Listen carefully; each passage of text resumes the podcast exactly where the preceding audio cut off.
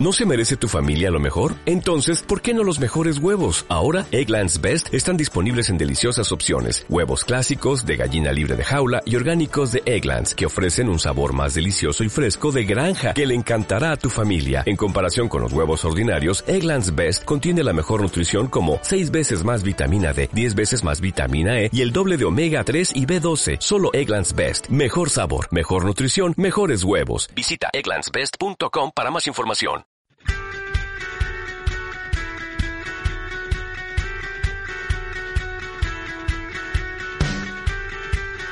Hola, hola a todos, bienvenidos a Cuentos de Marqueteros. Bienvenidos todos.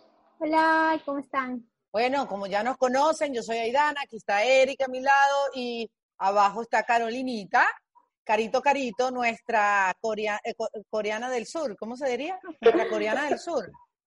Coreana, sí, es coreana del sur, coreana del sur, Corea del sur, sí. Bueno, chicos, estamos súper contentos de tener un episodio más con ustedes. Espero que hayan disfrutado del en vivo del sábado que entrevistamos a nuestra amiga Jess, que nos habló un poquito de su negocio. Yo creo que estos son cosas que vamos a seguir experimentando en nuestros episodios, porque sí creo que aprender de las personas que están ahorita usando las herramientas digitales y saber sus, sus anécdotas, saber sus errores, sus aciertos, nos ayuda a nosotros a aprender más también. Sin duda. Y bueno, algo que podemos hacer tal vez a nuestras personas que nos, que nos ven, nuestros seguidores, eh, que tal vez digan sobre qué tema quisieran que hablemos en algún otro en vivo para ir buscar personas que, que se alineen como a esto y, ir haciendo esta dinámica más seguida. Definitivamente. Y bueno, queremos agradecerle por seguirnos, por seguir viéndonos y no se olviden de suscribirse en nuestro canal de YouTube y regar la voz. Miren que ustedes son nuestras mejores audiencias, ustedes son los que pueden hacer que este programa lo vean muchísimas más personas. Entonces no se olviden de seguir Cuentos de Marqueteros, tanto en nuestra cuenta de YouTube como en nuestra cuenta de Instagram y Facebook. ¿Ok? Exactamente. Bueno, en nuestras redes sociales, tal vez, para que se las haga más, más fácil, ya están nuestros videos, así que pueden verlos allá también, compartirlos si es que quieran, para que otras personas vean también y sigan la, la, la voz de este de este mundo de marqueteros. Es así. Bueno, señores, hoy vamos a empezar con el, como siempre empezamos, con la noticia de la semana. Y yo creo que la noticia de la semana, sin duda, ha roto paradigmas. Eh, eh, fue en una, en una semana muy crucial también porque, bueno, estamos en el mes este, también de, de, del orgullo, el orgullo gay, podríamos decir. Y de verdad que me parece genial que, que, que esta noticia haya llegado en estos momentos cuando Estamos rompiendo, como dice, paradigmas. Ya los estereotipos ya no existen y la noticia es la campaña de Calvin Klein. La campaña, bueno, vamos a decirlo lo americano, la campaña de Calvin Klein, ¿ok? que fue lanzada en New York y de verdad que fue increíble cómo esto ha causado tanta conmoción a nivel mundial. Totalmente, y bueno, esto se suma eh, o, o, llega más allá del mes del orgullo también con todo este tema de lo de la, esta campaña de Black Lives, Lives Matter. Entonces, es un cúmulo de cosas que viene y que representa esta, esta campaña. Bueno, y vemos que, o sea, para mí es una de las mejores estrategias de, de marketing, ¿no? Buscó un insight dentro de, de, su consumidor y lo utilizó muy bien, representando, utilizando una figura polémica, ¿no? Porque eh, la activista que sale en la portada es, eh, es un tema polémico, ¿no? Es una mujer negra, es una mujer trans, ¿no? Y se considera lesbiana. Entonces, es todo un tema que pues todo el mundo da de qué hablar. Entonces, si la marca buscaba generar engagement, generar alcance, generar recordación de marca, pues definitivamente lo va a lograr porque eh, todo el mundo está hablando y todo el mundo está dando su propia opinión, ¿no? Todo el mundo piensa si estoy de acuerdo o no estoy de acuerdo, eh, etcétera. Que ha llegado hasta acá, o sea, es polémico hasta acá, imagínate, estamos en Ecuador y no me imagino en Estados Unidos ahorita, ¿no? Sí. Algo adicional a, a esto es que ella también es una talla, talla, talla plus. O sea, que tampoco es que es como buscar a una mujer trans, exactamente. Entonces, si se mezcla en todo este tema, que hablamos sobre... O sea, si te das cuenta, están todos los temas en uno. Y esto es increíble porque ahí tú dices, las marcas a veces se preguntarán, ¿debo yo meterme en estos temas del mes del orgullo? debo yo cambiar como muchas marcas que han puesto la bandera, que han cambiado sus logos con los colores. Y yo digo, ¿por qué no? O sea, ¿por qué sientes que es una etiqueta? O sea, ¿por qué sientes que, que caer en ese territorio está mal? O sea, más bien estás mostrando una apertura tanto para tus clientes como una apertura también internamente para tus colaboradores, para que los, si tienes este, colaboradores este, que sean parte de, de, este, de este movimiento y estas cosas, también se sientan integrados y valorados, ¿no? Porque, porque de verdad que, la, y, he visto en noticias que dicen, ay, ¿por qué no hacemos la, el mes hétero?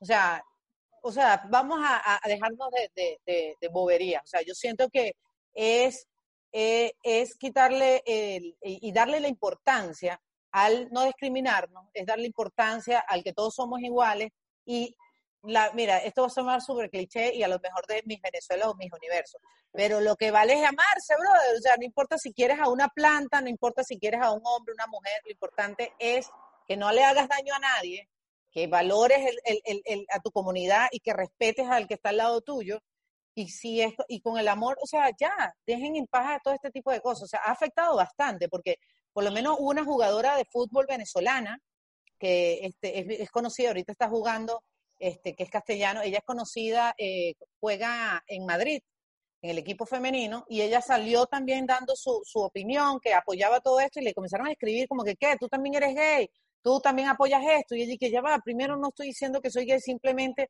lo apoyo porque me parece que es integrarnos y dejarnos de tanta bobería, pues.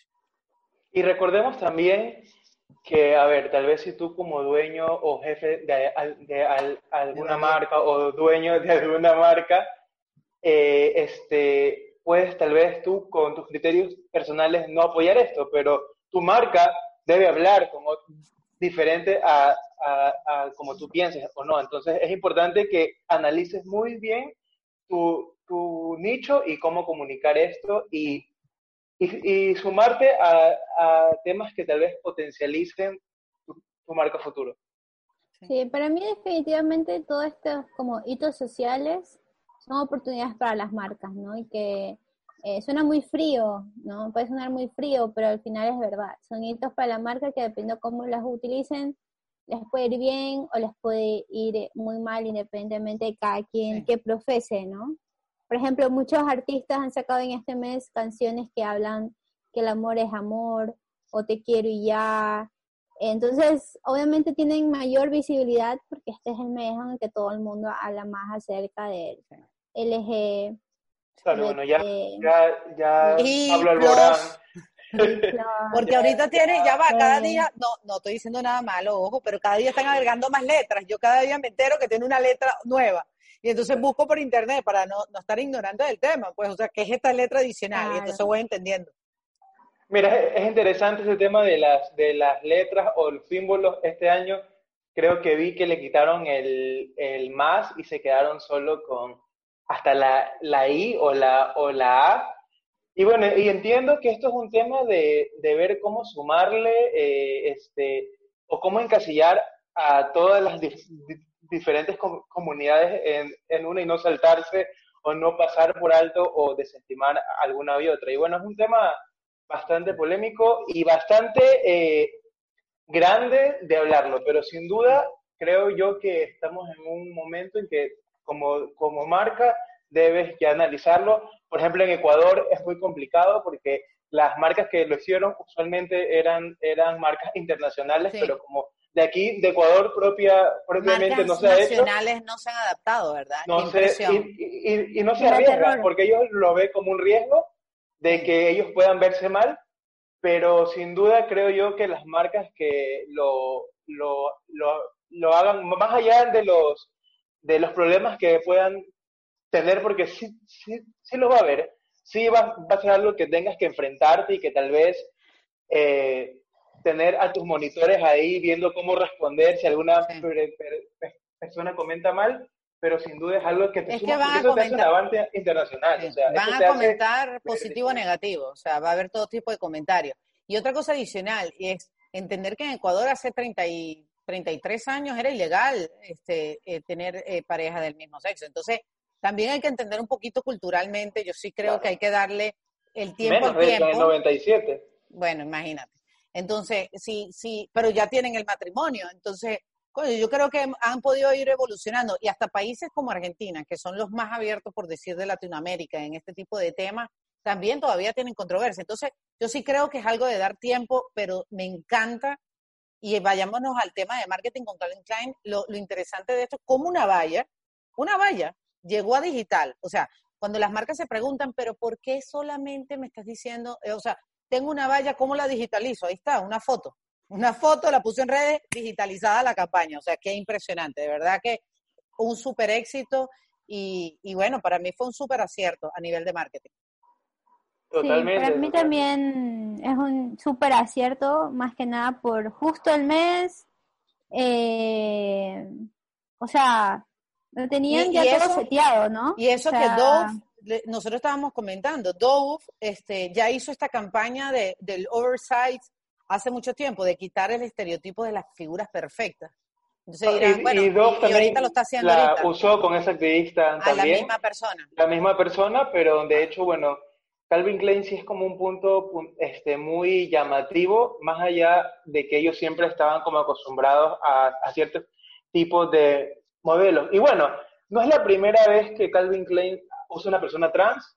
De hecho, ya en su campaña última usó a una chica que aparece en una serie muy, muy famosa en Euforia, que es una chica trans. También se lo usó como parte de la, de la, de la campaña, pero como comentábamos, acá se reúnen todos los estereotipos completos porque se mezcla todo, todo el tema y la verdad creo que les ha, ha funcionado súper porque ahorita quien no sabía que era Calvin Klein, ahorita ya se, ya se lo conoce. No creo que nadie sabía, no creo que nadie sabía. Yo creo que lo que hicieron fue romper los clichés y los esquemas.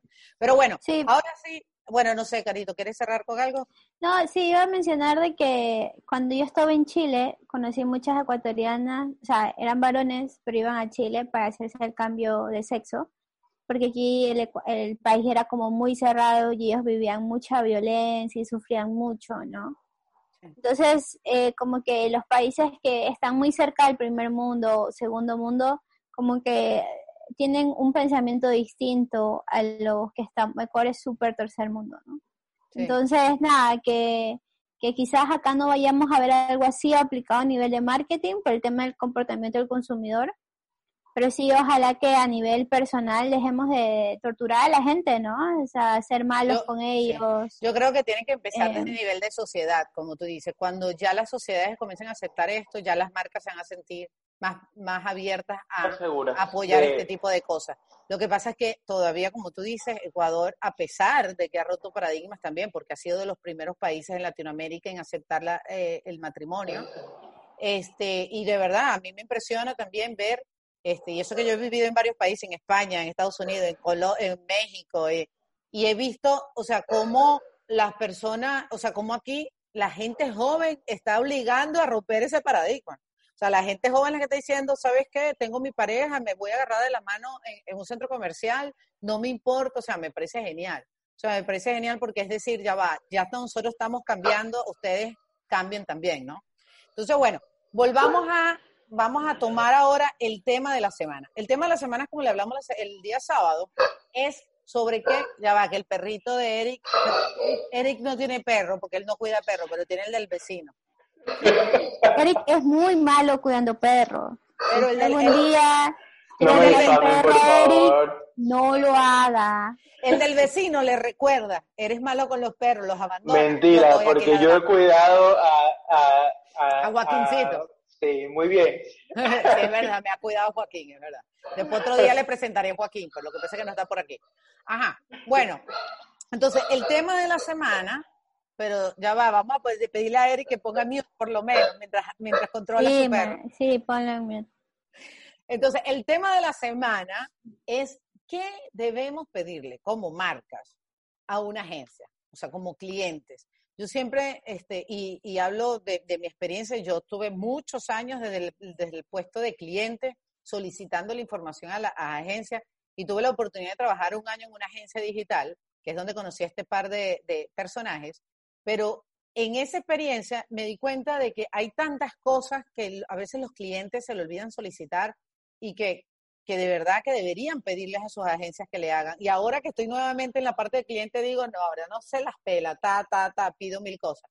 Entonces, de verdad vamos a, vamos a entender un poco el, el, esquema, vamos a empezar el tema explicando un poco el esquema de la agencia, porque dicen, hay miles de agencias, hay millones, ¿ok? ¿Cómo se van dividiendo? Bueno, hay agencias que tienen un nombre y tienen una nombre internacional a, la cual que representan, ¿no? Este, podemos ver el caso de, de un McCann, podemos ver el caso de un Johnny Rubicon, podemos ver el caso de, este, ¿cuál, ¿cuál otras hay? Hay un montón. Este, ahorita se me fueron varias. Norlop también es internacional. Gray. Entonces, todas estas marcas lo que hacen es conseguir marcas nacionales que se unan, hagan una fusión de trabajar en conjunto, ¿no? Entonces ustedes dirán, bueno, son buenas, son malas, ya vamos a ir hablando de cada una. Está ese tipo de agencias, están las agencias tradicionales que son de muchos años, pueden tener un reconocimiento, pueden tener muchas cosas a nivel tradicional, pero tal vez no son tan buenos a nivel digital. Y están las agencias que son netamente digitales, que su expertise es digital. Y ojo, tienen que estar pendientes porque hay muchas que dicen ser digitales y no saben mucho de digital. ¿Ok? Bueno, sí, como dice Diana, ¿no? Hay muchos tipos de agencias. Em, yo estuve un año en Chile y trabajé en una agencia, em, no era que representaba una marca internacional, pero era una marca eh, nacional que era creativa y que tenía su bajada tradicional y tenía aparte una submarca que se encargaba de la pauta, que eso también muchas empresas hacen, ¿no? Y hay algo que cuando tú contratas una, bueno, tienes dos opciones como marca, ¿no? Tener tu departamento de marketing propio o tener una agencia que contratas unos servicios, ¿no? Y la diferencia es que en la agencia eh, tienen personas muy especializadas y eh, generalmente es bueno contratarlo cuando hace, le va bien un nicho, ¿no? Cuando eh, ha sabido manejar ciertas categorías, entonces tienen cierto expertise que tú como marca no lo tienes. Y aparte, cuando tú contratas una agencia, tú puedes contratar, no sé, 10 personas, 9 personas, 8 personas por un fee, ¿no? Que si tú contratas independientemente para tu marca cada persona, pues te sale súper alto el costo. Entonces, esa es la como beneficio de contratar una agencia, contratar una eh, a, desarrollar tu propio departamento, aparte que tienes que sabértelas todas, ¿no? Para poder eh, guiar a tu equipo y que eso muchas veces no saben, ¿no? Me he con personas que, que saben mucho del tema, pero no son administrativas, no, no saben qué hacer, no saben cómo lidiar con las personas, cómo tratarlas, cómo motivarlas. Entonces es súper importante. el tema creativo es bien, bien complicado. Pero bueno, ajá, Eric, ¿tienes algún comentario que quieras hacer sobre las agencias?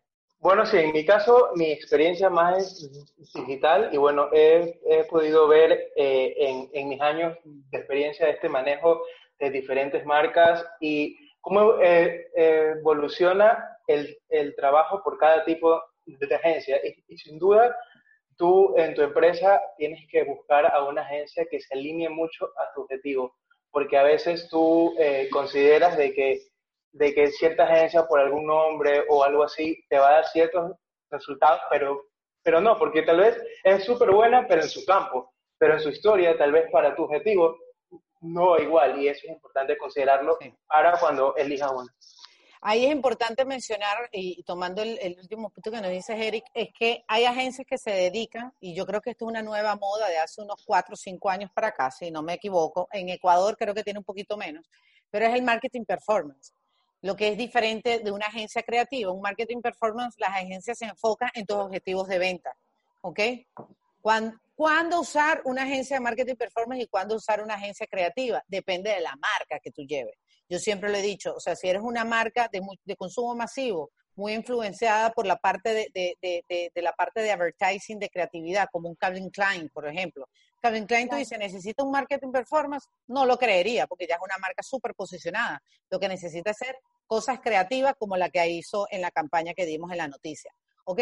Pero si eres una marca que tus ventas, o sea, son, aunque te conozcan, aunque seas reconocida, tus ventas juegan un papel importante a nivel de, de, de, de, conseguir nuevas audiencias, ¿ok? Porque puede ser que te conozcan en un nicho, pero no te conocen a nivel internacional, o sea, o sea, en la misma región o a nivel nacional y necesitas explotar la venta, sin duda recomendamos que busquen una agencia enfocada en el marketing performance. Pero ¿cómo saber qué agencia es buena y qué es mala? Aquí le vamos a dar algunos tips. Pero importante, en una agencia siempre tienes que tener un account manager, una persona que está ahí pendiente de todos tus to Un account manager no es una persona que mande emails y, y, si, y si te ofrece eso, recibir emails y mandarlos a diseño y de otra agencia. El account manager es una persona que tiene una experiencia, que ha recorrido dentro de la agencia, ha sido CM, tal vez ha sido este, un account manager junior, ha manejado diferentes cuentas y puede tener una perspectiva mejor de lo que funciona y lo que no funciona dependiendo de la marca. ¿Ok? Totalmente. Mira que, perdón que te interrumpa, mira que yo conversé la otra vez con un gerente de una marca y me, y me, y me comentaba y me, dice cuál es la importancia de un account manager, porque decía, yo en los años he hablado con diferentes que, que, me han cambiado y todo, pero sin, sin, duda cuando uno es bueno, se, se nota por la estrategia que, que puede ser, por, por la estrategia que, que puede, puede ser, que no se queda con escucharte o con hacerte solicitudes, sino que va más y te asesora. Y a la final, que ese es el... Eso es lo que estás buscando. El, el, rol de un, un manager eh, con experiencia a la final. Exacto. un buen account manager comparte la visión de la marca, ¿no? Sabe a dónde quiere llegar y mediante la sugerencia de estrategias se asegura cumplimiento de KPIs, que la marca llegue, ¿no? Y utiliza diferentes herramientas, conocimiento que tiene. Entonces eso hace diferente a alguien que te recibe, o sea, alguien que recibe y envía mails a un estratega que Siempre he dicho que el account manager tiene que conocer la marca tanto como la conozco yo como soy la gerente de marca o la gerente de marketing. O sea, tiene que ser una persona que se pone la camiseta. O sea, que no es una persona que trabaja en la empresa, pero la conoce al A, de la A hasta la Z y conoce tu negocio y conoce cómo funciona, cómo le, es tu target, todo eso. O sea, es de Y de hecho más, muchas veces. Porque cuando cambian a estas personas, el account a veces sabe el que te, cómo explicarlo y cómo darle información. Es así. Entonces tenemos el account manager, está el CM, el community manager, que a veces ahí, bueno, ahí eh, con lo que dijo Carolina, hay cosas que tú tercerizas, hay otras que no. Hay marcas que prefieren el CM tenerlo internamente. ¿Por qué? Porque es una comunicación directa que tú tienes con el cliente, ¿no? O sea, ahí es donde responde todos los comentarios que le hacen. Hay empresas que prefieren que sea interno porque conoce eh, un poco el, cómo responder este, eh, con sus, sus, seguidores y sus clientes, ¿no? Está el diseñador y es importante, el community manager no solamente responde, el community manager es una persona que también tiene que estar al día con la tendencia de las redes sociales y es el que crea el contenido, ¿no? Y tiene que entender tus pilares de contenido. claro, y en esta parte hay que, perdón que te interrumpa, hay que dejarlo claro. No, me, no te perdono, no te perdono. que se divide en dos partes. Eh, Eric, todavía, cree, todavía Eric cree que yo soy su jefa. ¿Viste cómo me dice? Perdone que te interrumpa. Brother, interrúmpeme. es que cuando interrumpo comienzan con que sí, sí interrumpes, bueno, entonces por eso quiero aclarar que voy a interrumpir. Pero en este caso quiero dejar claro también que una, una cosa es el CM monitor y la otra cosa es el CM que crea el contenido.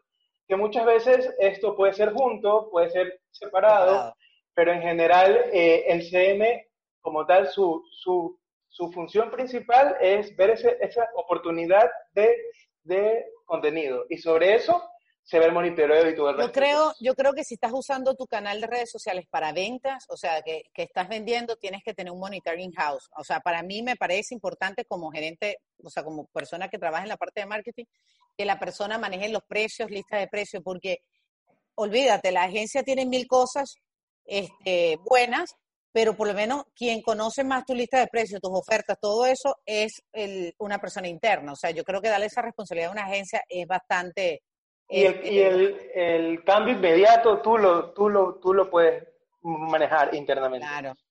el CM es el que maneja el pulso de la marca, ¿no? Es el que sabe si un contenido va bien, si un contenido va mal, cómo resulta una pauta, está cumpliendo el objetivo de la pauta, eh, cuántos clics tiene. Entonces, el, el CM, un buen CM, levanta, es el, es el que primero levanta la alerta no es el cliente, no es el vendedor, no es la ejecutiva, es, es el CM que dice, oye, eh, yo creo que la pauta está mal, no, no, estoy, no, no estoy teniendo comentarios, no estoy, etcétera, etcétera, etcétera.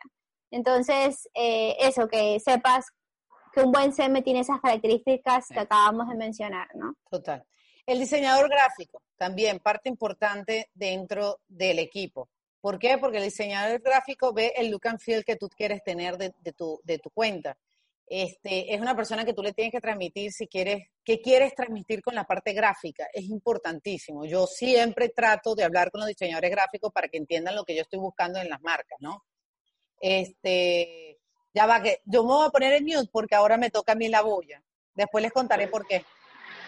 Dale, pero bueno, algo que yo quería comentar sobre esta estructura es que también eh, se podría sumar a un, a un content manager o, a, o a, un creativo, que en todo caso se vuelve en dupla con este, con este grupo de, de CM con diseñador, que obviamente son quienes van a estar viendo cómo se, mueve esta marca, cómo comunica, qué, qué comunica, y de hecho justo en estos hitos o estos temas sociales que hemos comentado son los los que, los que primero hablan o, o reaccionan sobre este tema.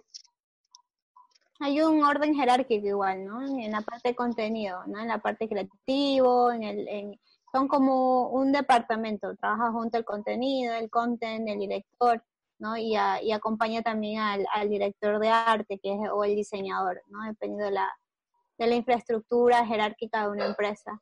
Pero es importante porque es solo un contenido, es un mensaje.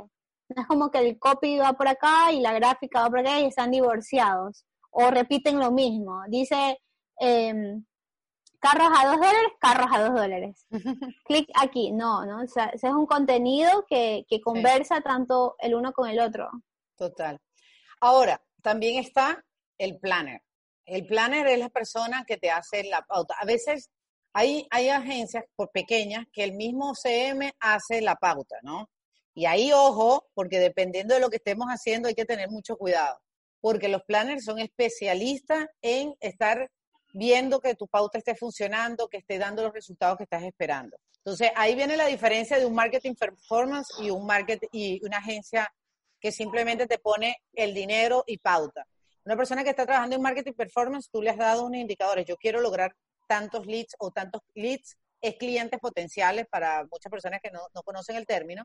Entonces, los clientes potenciales, yo quiero tener 200 personas por redes sociales o por Google Search o por Google Display que me pregunten, que vayan a mi página y tener 200 personas interesadas al mes. ¿Ok? El planner debe ser una persona que sepa cómo hacer eso, cómo lograr ese tipo de estrategia. ¿Ok? Y hemos visto, y, yo tuve la experiencia con los chicos de manejar marketing performance hasta para retail, o sea, cómo hacer que la gente vaya a tienda. Eso es increíble. De verdad, a mí me pareció súper increíble esa experiencia de manejar una cuenta así. Entonces, eso lo logra una persona especialista en la planificación y en cómo hacer la pauta. O sea, de verdad que... Yo te diría que el planner ahí se vuelve ya un estratega digital. Entonces, porque si es un tema de usar todas estas herramientas que se las pueden usar, mucha gente dice, ay, pero se lo ven en un, en un blueprint, cómo pautar, no sé qué. tiene que haber toda una lógica y, toda una estrategia de cómo usar las herramientas para que esto pase. No, no es simplemente pauta porque... Yo creo, yo creo que este programa va a tener parte 1 y parte 2, porque en una en uno solamente, unos 45 minutos, no vamos a poder explicarle todo. Pero yo creo que parte 1 y parte 2 vamos a tener que darle a nuestra gente. O sea, se van a quedar picadísimos con tanta información que estamos dando. Pero bueno, volviendo al tema. Entonces ya saben el equipo, o sea, dirán, bueno, ¿por qué no hago el, el equipo internamente? Sin duda, algo que dijo Carolina es la experiencia, o sea, el trabajar con diferentes cuentas, el saber, por ejemplo, qué te funciona, qué no te funciona, qué, actualmente está funcionando a nivel de video, eh, carruseles, estáticos. Eso solamente te lo puede decir una persona que está manejando diferentes cuentas, ¿ok? Porque está viendo un comportamiento en diferentes cuentas que está pasando. Entonces, yo siempre he recomendado, a lo mejor muchas personas dicen, bueno, yo tengo el diseñador gráfico en in-house, ok, pero la pauta es importante que se mantenga externamente, porque esas personas... mira, o el, hasta el diseño, hasta, hasta en, el, en, esa parte, yo me he topado con, con, con, clientes que quieren hacer su diseño, pero hay, hay, hay toda una, una lógica de cómo se diseña para el digital que si no conoces, no se puede a veces ni siquiera pautar. Porque a veces quieren agarrar un flyer que hacen y lo ponen igualito en las redes sociales. No lo hagan, por favor. Se los pido, no, lo hagan. Favor. O ponen promocionar este post, da clic, promocionar este post. No, ya está corriendo. En el Instagram, que dice, sí. Sí, no. Eso, si una, una agencia está haciendo eso, no sabe. Termina en contrato mañana, porque de verdad es alguien que no sabe lo que está haciendo y está jugando, como una vez un cliente me dijo, es mi dinero. Es el dinero de la marca, están desperdiciando el dinero de la marca. Total. Hay algo bien importante y siempre lo, lo he dicho, hacer un post orgánico y no colocarle pauta, es como que yo hago un aviso, me queda espectacular y nunca lo pongo en la prensa o nunca lo pongo en la revista o nunca, o sea, es igualito. O sea, lo van a ver, sí, lo van a ver, a lo mejor si tú tienes, y tú dices, es que yo tengo bastantes seguidores. Señores, el algoritmo de Facebook, por eso es que son millonarios, porque si no estuvieran quebrados. Redes sociales, Google, ¿qué, ¿qué es lo que te hace? Que tu algoritmo no le aparezca a todos tus seguidores como antes, por eso hubo el cambio. Antes sí le aparecías a todos, pero ahorita ¿qué es? A los que le dan le gusta, le aparece si esa persona no te le da le gusta a tus posts, a, tal vez no vas a aparecer en las próximas dos horas de, roll, de, de, darle así a scroll a, a, tu Instagram. Las únicas marcas que se pueden dar ese, ese lujo de no pautar algo o de seguir una estrategia orgánica son influencers o, o love marks porque ya son tan posicionadas por la gente que solito te van a estar... Yo creo que no hay ninguna que no lo haga ahorita. Sí, no, igual. O sea, igual. Coca-Cola igual invierte en medios. Y es una love mark. Y lo hace porque si no tu, tu Pero tal vez no en todo, a eso me refiero. Tal vez no, no en todo. Tú eliges estrategia. Pero, pero, en otras, que tal vez tú no eres una, una, una, una love mark, si haces tú un contenido, debe estar visualizado porque en algún punto tienes que generar un engagement con Totalmente. No, es toda una, toda una mafia Facebook, ¿no? Hay algo que se llama pujas, ¿no? Eh, Pero es interesante, es interesante porque ¿cómo, empezó Facebook e Instagram? Una red social para la comunidad. Y si se te dan cuenta, ellos se están haciendo millonarios con nuestra información. O sea, eso es lo más impresionante de todo esto. Que ellos no, invierten, ellos no invierten nada en este, o sea, mejorar la plataforma, sí, o sea, de agregarle cosas, add-ons a toda la plataforma, pero el contenido lo damos nosotros gratuitamente, o sea, nosotros como, como, como persona, eh, como comunidad y las marcas como marca, o sea, ellos no tienen que trabajar contenidos ni nada de eso. Totalmente. es entendible que tema, son números en positivo. Y el tema de esta mafia que son en el sentido de una pauta es interesante porque cuando tú ya te acostumbras a, a esa plataforma, luego te cambian algo que ya te dejaron como aprende otra vez. Y es como esa plataforma de, de, de auto está en constante cambio, que si tal vez tú creías en un momento sabías algo, ya para un mes o dos, algo, algo se ha movido, y toda tu interacción se movió y tienes que estar en un constante viendo cómo ser nuevo, cómo ver las pautas, cómo... Entonces, Total. Hay algo súper interesante que en una de las capacitaciones de Facebook, Facebook dice que el propósito de Facebook es comunicar a la gente. Discúlpame. Pues, discúlpame. Estoy trabajando contigo hace muchos años, no me vengas a decir que... no, o sea... Pero lo interesante también es que Facebook, yo no sé hasta qué punto eso de la relevancia, yo le voy a poner mis doubts, ¿ok? Lo el, no, lo de el nivel de relevancia de los posts, que ellos toma en eso en cuenta para la puja, para ver si sales o no sales, si la gente le gusta tu post o no le gusta, te sale más económico. Eh, yo eso ahí lo pongo en duda. O sea, porque es algo como que, sí, se lo estás dando un algoritmo, pero también, o sea, a veces tú haces unos posts súper innovadores y tiene baja relevancia, o sea, está por debajo del promedio. Y tú dices, brother, o sea, ah, es porque también la marca que maneja a lo mejor es de baja relevancia. O sea, no es ni siquiera, ni siquiera tiene que ver a veces el post, es la marca. o la, categoría, la categoría. O sea, por ejemplo, a lo mejor la categoría de ataúd, coño, la gente no le da like a un ataúd, weón. O sea, dime tú quién, quién en la cabeza, sano juicio, coño, qué bonito ataúd, y le da like. Ay, qué buen, qué buen post de ataúd. O sea, no, ¿entiendes? Entonces, esa persona, esa marca o esa categoría, obviamente va a tener niveles de relevancias bajos y no va a ser como que. Pero entonces yo creo que ahí sí hay una jugadita que te hace Facebook como creer, pero no, yo no, yo tengo mis dudas. Igual este análisis de categoría y de comportamiento de usuario y comportamiento de mercado, ¿no? Eso también son palabras que los usa una buena agencia, ¿no? Si tienes una agencia que te comienza a hablar en estos términos, vas por buen camino. Si es una agencia que te habla solo de fans, y de seguidores, y que alcance. Eso es todo un tema, eso es todo un tema Está bien, no está mal, está bien, pero es un nivel muy básico. Dígame cuando te dicen, te logro 5.000 seguidores en un mes. Te los logro en dos días. o sea, no.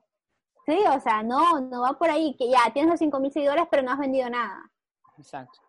Y tu KPI de, de marketing es que tienes un lanzamiento que tienes que cumplir tal KPI. Entonces, es importante que cuando, o sea, que sepan, ¿no? Que una agencia también puede lograr este tipo de cosas y que no solamente está enfocada en likes y en comentarios y en concursos que a veces piensan que eso realmente es Sí, logrando puro engagement, que dicen es engagement. Pero, y otra cosa, gente, los likes. Mira, yo sé que es sabroso ver un post tuyo que tenga 10.000 likes, que te sientas una Kardashian, que te sientas, no sé, una Paris Hilton, que, que todo el mundo te da likes. Yo lo entiendo, como marca también debe ser súper rico.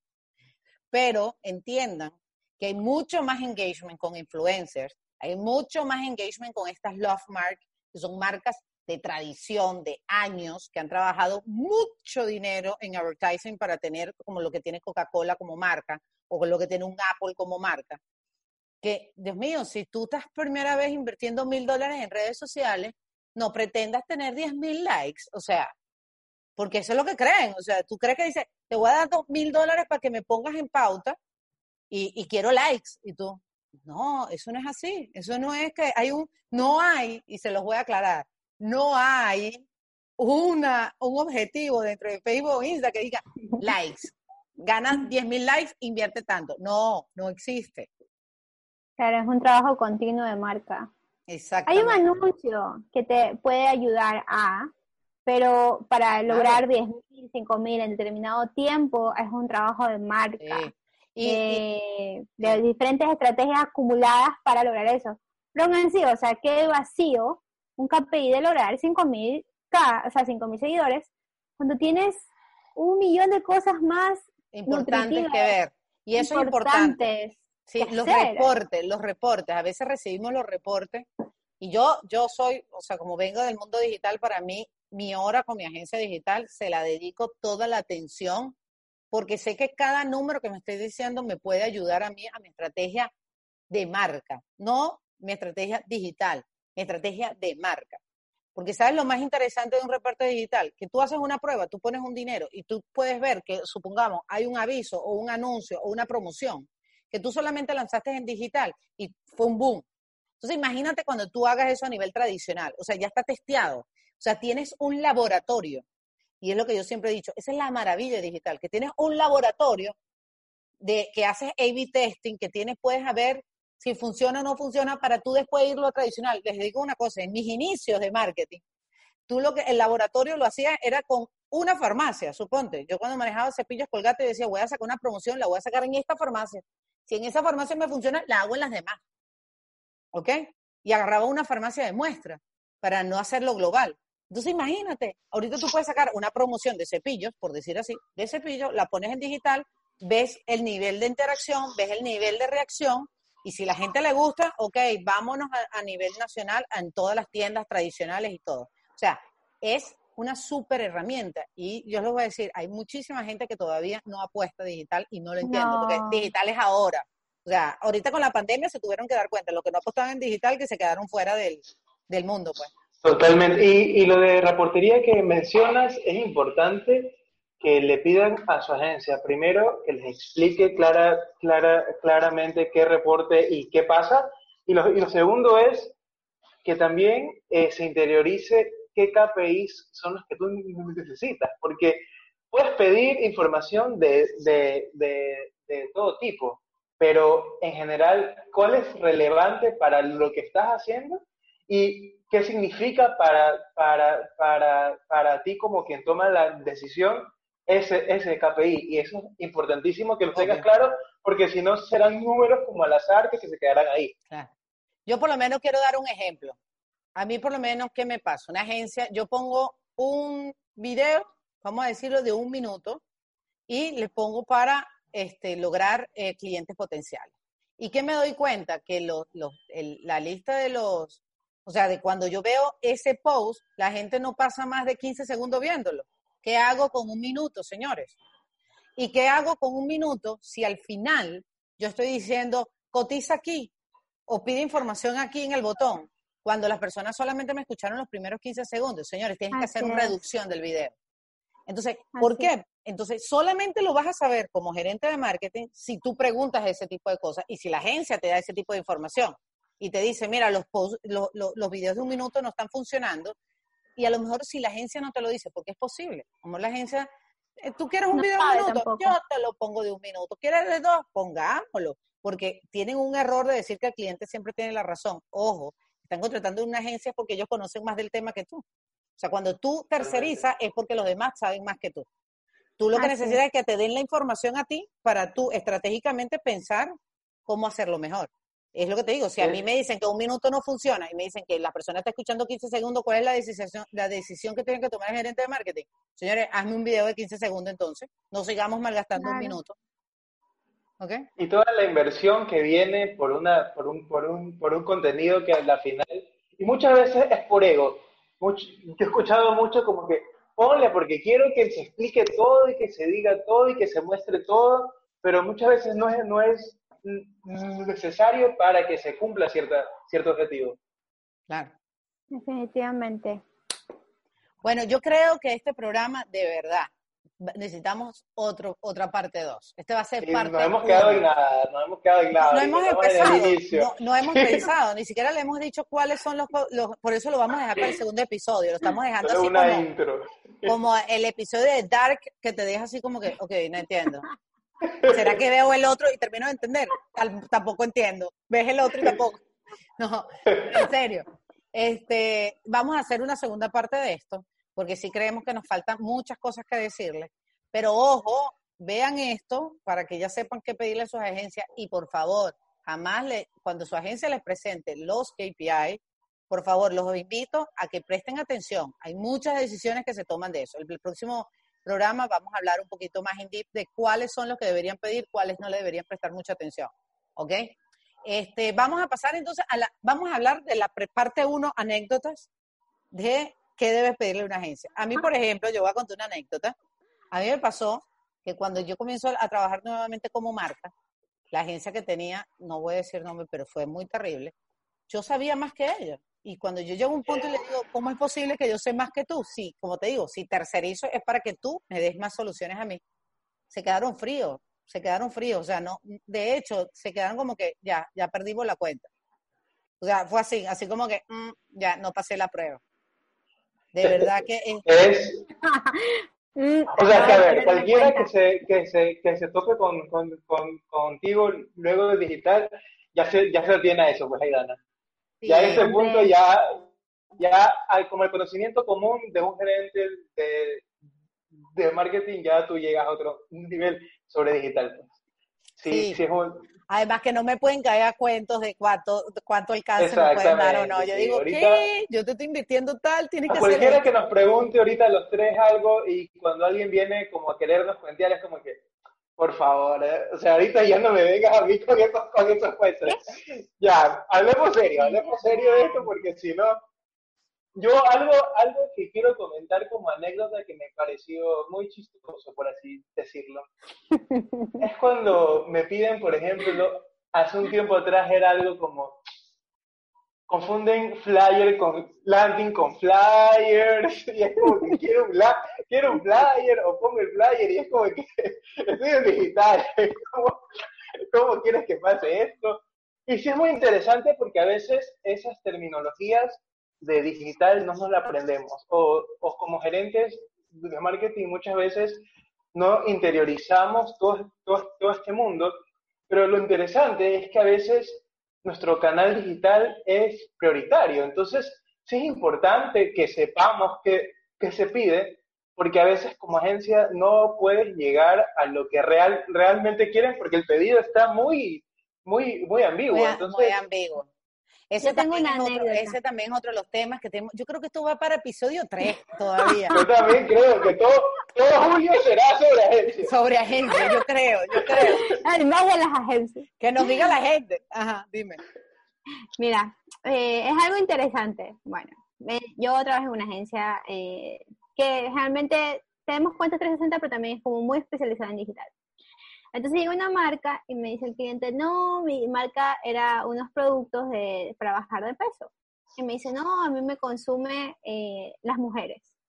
Eh, son las que más me piden. Digo, ¿cuántos envíos? No, recién empiezo, pero tengo dos pedidos de mujeres. Así que hizo toda la línea gráfica de rosa, todas las mujeres tonificadas. Bueno, y no funcionaba pues la pauta, no, no daba, no, no, nada. Entonces dice, bueno, eh, hagamos abierta, ¿no? Abierta la pauta a ver qué, qué, qué sale, ¿no? Con quién busca más, cómo... Y resultaba que a través del reporte digital nos dimos cuenta que el que buscaba y compraba era el hombre. Imagínate. Imagínate. Tú sabes ¿Qué? que, Carito, tú sabes, mira, mira, te voy a- hablando de tu anécdota, te voy a hablar algo que me pasó a mí. Cuando yo llevé Suavitel, suavizante, no- a mí me tocó hacer una reducción de SKU. O sea, porque a medida que tú vas lanzando productos y aromas, tienes que ir sacando aroma, porque si no, tienes todo un- una percha o un anaquel lleno de, de solamente tu marca y las supermercados te comienzan a decir, mira, tengo que darle espacio también a las otras marcas, ¿no? Entonces, cuando estamos haciendo la reducción de SKU, en esa época no había digital, ¿eh? No había todo esta, o sea, estaba Facebook y estaba todo, pero no era esto que está ahorita, ¿no? Entonces, No era este monstruo. no, no era este monstruo que se, se ha, se ha colocado. Bueno, entonces yo me acuerdo que el suavizante de ropa, de ropa oscura, o sea, para ropa oscura, lo querían sacar. Y yo decía, no, es que vende bien, para hacer solamente ropa oscura vendo súper bien. Entonces me decían, no, Aidana, tiene que salir, tiene que salir. ¿Y tú sabes cómo investigábamos eso? Con Focus Group. Imagínate, con una muestra de 8 o 9 personas que hacíamos cuatro sesiones, o sea, al máximo le preguntábamos a 16 personas sobre, sobre este tipo de cosas. O sea, no, no como en digital que sí le preguntaste a, a una, hiciste un alcance de 100 mil personas y le preguntaste a 100 Y mil ponte personas. el costo de un focus group contra, contra una pauta. No, mira, yo lo O hubiese sea, no tenido y compara. créeme que ni lo pienso. Obvio, obvio, obvio. O sea, No por se el compara. alcance que tiene, por el alcance que tiene. Obvio. Y tú sabes lo que descubrimos, o sea, se logró quedar suavizante de ropa oscura. ¿Sabes por qué? Porque nuestro nicho más grande eran las peluquerías. ¿Sabes? Los peluqueros se visten de negro. Y ellos eran los que más usaban. Y en Venezuela en ese momento, o sea, las peluquerías, habían peluquerías cada dos, dos cuadras, pues, porque la, o sea, allá, o sea, antes de ir al trabajo, dame una manito ahí a las uñas, dame ahí una manito de, no sé qué. O sea, allá se usa mucho la peluquería. La mujer antes deja de comer antes de ir a la peluquería en Venezuela. Entonces, imagínate, imagínate el nicho que estábamos dejando afuera y las personas decían, no, si, si ya, o sea, las personas eh, comenzamos a, a- a ver y decían, o sea, es que este suavizante me ayuda porque imagínate, yo me he visto todos los días de negro, si no se me desgasta demasiado el color, Sí, para que tú veas. Entonces, bueno, estas son las anécdotas de la parte 1. En el episodio 2 tendremos anécdotas del episodio 2. Pero lo, lo importante es, bueno, chicos, que se lleven una experiencia, que vean, mira, aquí tenemos personas de agencias, ellos mismos se van a poner cuchillo en su garganta. Yo siempre se lo decía a los clientes, pídeme esto, y yo con el cuchillo acá. Pero eh, de verdad que lo- Siempre un cliente informado es mejor. Siempre un cliente informado es mucho mejor que uno que no sabe. Sí, a mí también me parece, o sea, es muy, muy- o sea, a mí me parece que nutre más, o sea, Sí, eh, eh, es, o sea, yo hoy por lo menos tuve mi reunión de pauta con mi agencia y qué increíble es hablar, ¿sabes? Como que hablar el mismo idioma, decir, y has intentado esto, y has intentado en esto en pauta, concha, Diana, no lo intenté, vamos a hacer esto, vamos a hacer lo otro. O sea, ¿sabes? Como que es un, un trabajo en equipo, no es que tú me tienes que dar resultados, porque, porque como lo desconozco, no me quiero meter en esas aguas profundas. Así que, bueno, hasta estos momentos llega nuestro episodio. Espero que le haya gustado y los esperamos el próximo martes con la parte 2. Si no, quieren, martes. si, si no quieren parte 2, también déjenlo escrito. No queremos parte 2, cambien el tema. No, no, no, aburrido esto, por favor. Quiero que hablen de